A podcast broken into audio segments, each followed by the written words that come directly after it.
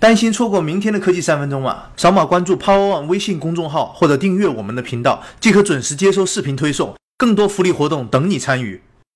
每年的这个时候，除了蜂拥而至的新品发布会，还能看到各种各样的颁奖大会，比如影视行业的奥斯卡颁奖典礼，再比如设计界的奥斯卡 IF 设计奖的颁奖典礼。作为全球最具影响力的设计奖项，今年依然有七十五件参赛作品获得了大奖，也就是我们常听到的 IF 设计金奖。不过，今年的获奖作品里并没有出现手机产品，获奖的智能硬件也非常的少，只有诺基亚的 Ozo VR 相机，以及宝马委托 DesignWorks 公司设计的一款 Mini AR 眼镜。在电脑产品里，LG 的这款超薄笔记本和 ThinkPad 这款模块化平板获得了这个奖项，而向来以设计为强项的索尼，这次只有一款蓝牙耳机入选。另一款入选的蓝牙产品是罗技推出的 Rove 蓝牙音箱，当然还有一些在设计上非常有趣的产品，比如这个来自飞利浦的睡眠呼吸。面罩，还有这个既是电视又是家具的三星 Selfie TV，在这七十五件作品中，还涉及到了运输工具、婴儿用品，甚至饮料包装。感兴趣的朋友可以扫描屏幕上的二维码来查看完整的列表。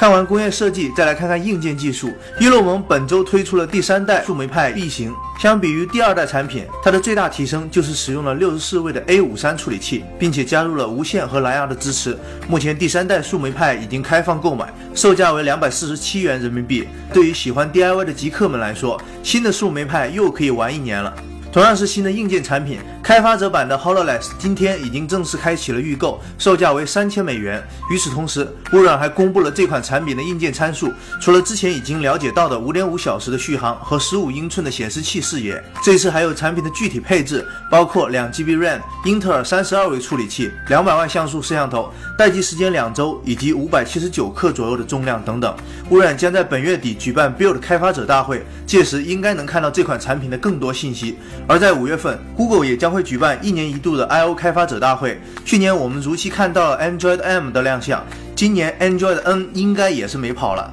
就在今天，这个新系统的多张截图被曝光，对比现有的安卓六点零，可以看到新系统的通知栏进行了重新调整，视觉层级更少，并且功能开关可以进行自定义。不过暂时还不能确定这是安卓六点一还是七点零。最后来看看国内的消息，社会治安综合治理基础数据规范今天正式实行，今后快递寄件将实行百分之百实名制。这个标准表示，通过落实三个环节的制度，可以从源头上杜绝一些问题，在快递物流行业当中排除一些风险。